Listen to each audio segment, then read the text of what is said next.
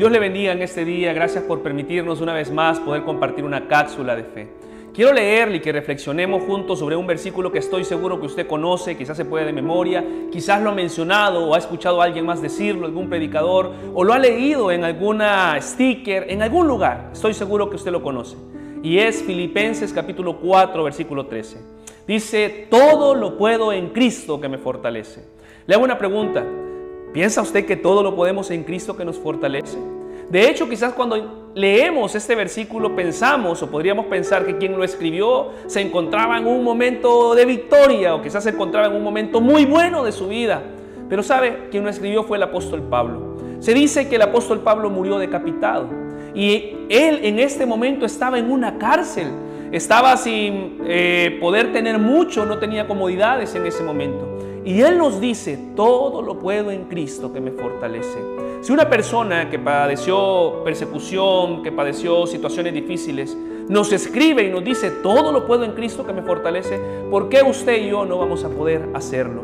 Quiero invitarle este día que nuestra perspectiva cambie. La perspectiva de Pablo estaba bajo Dios, bajo Jesús, no bajo lo que él podía hacer. Por eso dice, todo lo puedo en Cristo. No dice, todo lo puedo yo, todo lo puedo en Cristo que me fortalece. Le invito a que usted haga de esta afirmación una oración, algo para su vida y que pueda decir, yo todo lo puedo en Cristo que me fortalece. ¿Se da cuenta? El apóstol Pablo había cambiado la forma en la que veía la vida. De hecho, unos versículos antes, él dice, por nada estén tristes, estén contentos. Imagínese a alguien que está en la cárcel, está diciendo esto. Dice, no, no se afanen, no estén preocupados, más bien den gracias a Dios. ¿Por qué? Porque la perspectiva del apóstol Pablo estaba en Jesús, en Cristo, que Él puede cambiar todo nuestro interior por resultados favorables a nuestra vida. Que Dios le bendiga.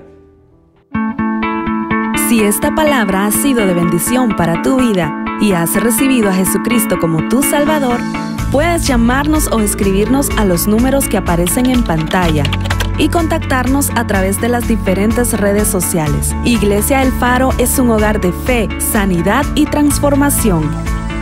Iglesia El Faro, un hogar para ti.